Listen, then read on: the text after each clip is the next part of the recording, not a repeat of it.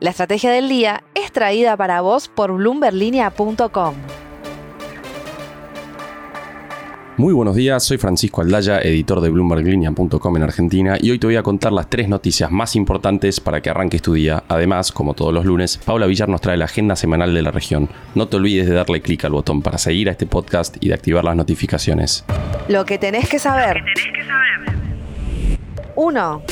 Bloomberg Línea presenta la lista de los 100 latinos más influyentes del 2022, el listado de las personalidades de las finanzas, negocios, economía, deportes y ciencia, entre otras disciplinas que triunfaron fuera de su país e inspiran a millones de personas a lo largo y ancho de América Latina. ¿Quiénes son los argentinos que forman parte de la lista? Bueno, hay personalidades de empresas tradicionales, pero también individuos que configuran negocios menos convencionales, además de disciplinas científicas. En cualquier caso, demuestran que los argentinos pueden competir en las grandes ligas, moviendo la aguja en sus disciplinas en cada rincón del planeta. Representan a la Argentina en el listado empresarios como Daniel Eduardo Pinto, que es presidente de JP Morgan Chase, Elizabeth Nieto, que es Global Head of Equity and Impact de Spotify, y obviamente no podía faltar Manu Ginobili. No te pierdas el listado completo en el portal. 2. Todos sabemos que el peso argentino viene perdiendo poder adquisitivo y que el billete de mil ya quedó muy pero muy bajo en términos de lo que alcanza para comprar. Estamos hablando de menos de 4 dólares y eso realmente dice todo. ¿Cuántos cafés compra ese billete de mayor denominación en Starbucks? Solamente 1,3 cafés latte de tamaño 20 frente a los 14 que puede comprar el billete equivalente de mayor denominación en México y 12 en Brasil. El peso argentino totalmente devaluado. 3. Y para colmo, teniendo en cuenta lo que te acabo de contar, el mercado argentino se está preparando para otra avalancha de pesos. Después de la fuerte emisión monetaria del Banco Central a mediados de año para salir al rescate de los títulos de deuda en pesos y la expansión que requirió en septiembre el dólar soja, en diciembre volvería a recalentarse la emisión en lo que la consultora 1816 se refirió justamente como una avalancha de pesos. En EcoGo también anticipan una brusca aceleración para tener 1,5 billones de nuevos pesos este mes, mientras que en Econviews advirtieron que el Banco Central tendrá que emitir y mucho. ¿Podrá bajar la inflación en 2023 entonces con este punto de partida?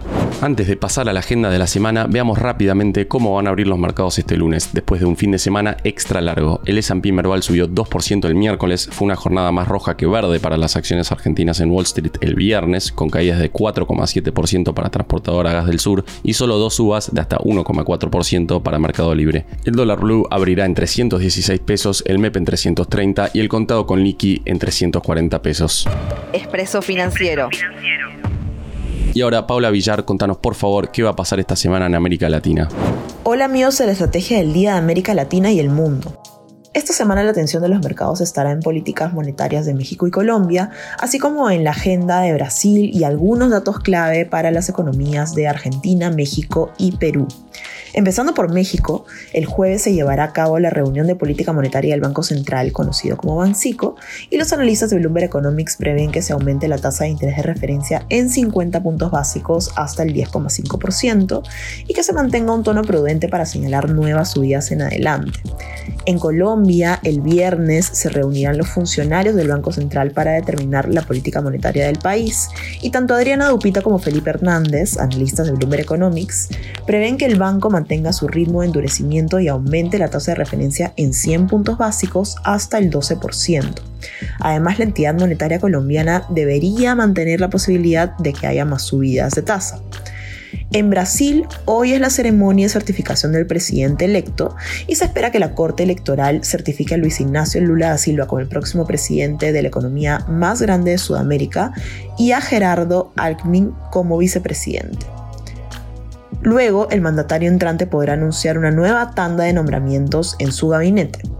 Manteniéndonos en Brasil, el miércoles saldrá el índice de la actividad económica de octubre, que probablemente se contrajo ligeramente borrando una pequeña ganancia de septiembre, mientras que el jueves espera el informe sobre la inflación brasileña del cuarto trimestre, que mostraría riesgos menores, aunque aún relevantes, de que la inflación retorne a la banda objetiva en 2023. En Argentina se publicará la información sobre la inflación de noviembre el jueves, con ese mes quedando marcado como otro periodo de fuertes subidas de precios que probablemente acercan la medida de la inflación interanual al 100%. Según Dupita y Hernández, los costos de vivienda y el transporte probablemente lideraron una subida intermensual del 6% en el índice de precios al consumidor general. Y ese mismo jueves saldrá el PIB del tercer trimestre de Argentina. El país debería registrar un fuerte crecimiento por quinto trimestre consecutivo según Bloomberg Economics por sectores como la hostelería y los servicios privados que probablemente sigan con buenos resultados, mientras que los servicios públicos y la intermediación financiera podrían registrar una contracción trimestral. Finalmente, en Perú este jueves 15 de diciembre saldrá el índice de actividad económica de octubre y según Dupita y Hernández probablemente aumentó un 2,5% interanual en el décimo mes del año, lo que sería coherente con un pequeño avance intermensual por encima de su máximo de julio.